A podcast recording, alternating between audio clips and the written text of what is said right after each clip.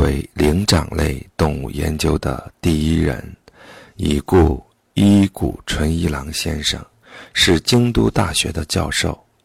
我曾有机会听他讲过下面的一段趣闻：为了对黑猩猩进行生态研究，伊谷先生曾深入非洲的山区，滞留了好几个月。当时，他曾到过原始狩猎民族聚居的村落，在这个村落里，凡是外出狩猎时，部族的男子一起出动。各持弓箭，只要有人捕获一头猎物，当天的狩猎活动就宣告结束。众人一起回到村落，然后将猎物切割，大家一起分享。首先，那位捕获猎物的男子分得最好的一块，拿回自己家里。接着，按血缘的亲疏，比如父母。兄弟、表亲的顺序，分割战利品。当然，越到最后，分得的肉片就会小一些。见到这种情景，伊谷先生抓住一位部落成员，问道：“你分到的量不是太少了吗？捕到一头猎物之后，不要停手，再捕一头，让大家。”都饱餐一顿，不是更好吗？不，这是村落的规矩，不能多捕。不管是谁，只要捕到一头，当天的狩猎必须停止。这是很早以前就定下的规则。他这样回答：一天绝不捕捉超过一头的猎物。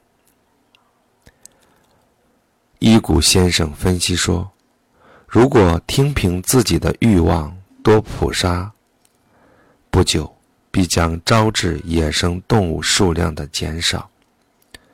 到时，自己的食粮也会发生困难。”原住民们从本能上明白这个道理，所以他们绝不在超出野生动物再生产的范围之外。捕杀猎物。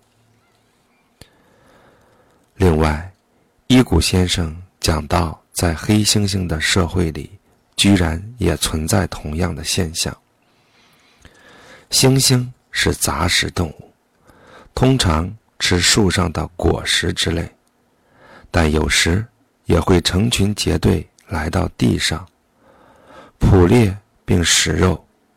他们用腕力或手握。短棍击打小型动物。当击倒一头时，其他的猩猩立即停止狩猎，聚拢到击倒猎物的猩猩身边，将肉片分而食之。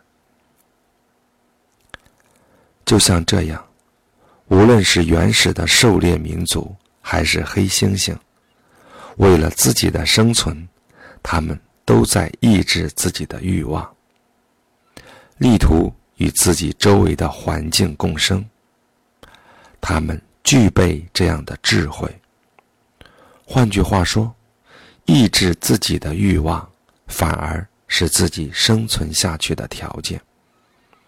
他们懂得这个道理。在非洲，还有一种原始部落，是通过烧荒农业。来维持生计的。那里的人们喜欢社交。当伊谷先生走进他们时，他们招待伊谷吃饭，热情款待。这个部落的酋长说：“不久前，法国的考察队在这里逗留了好几天，也同样招待他们。结果，自己的粮食却不够吃了。”伊谷问他们：“一年打多少粮？”他们回答说：“只种植部落的人一年要吃的量。”伊谷说：“那么让访问者吃了，肯定就不够了。稍微多生产一点不行吗？”“那可不行。”酋长答道：“部落之神不允许。所谓烧荒农业，就是通过放火烧毁森林，使土壤肥沃，然后开垦种植，收获鱼类或谷物。因为不使用肥料，连年耕作后，土地渐次贫瘠，产量逐年减少。于是放弃这块土地，在别处森林放火烧出良田，如此反复，借以确保获得肥沃的土壤。比如，把某个部落周围的森林十等分，顺次烧荒，然后分别耕作十年。于是，等再次开垦最早的那块土地时，已经过百年。森林已茂盛如初，烧毁的森林又能获得沃土，可以再次获得丰收。但是，如果不这么做，为了得到更多的粮食，而烧毁比平时更多的森林，短时期内的的确可以收获更多的粮食，但从长期来看，将有更多的土地变得贫瘠而不能耕作，饥饿必至。所以，对原住民而言，即使现在饿肚子，也绝不会在超出森林再生能力之外去烧林造地。说到一百年后，就是三代以后的事情。就是说。为了曾孙一辈的生活，他们制定了严格的规则，哪怕自己挨饿，也严格遵守这一规则。据说，看到原住民的这种生活态度，伊谷先生敬服不已。他们没有科学知识，也许不懂得什么原理，但共生的生存方式。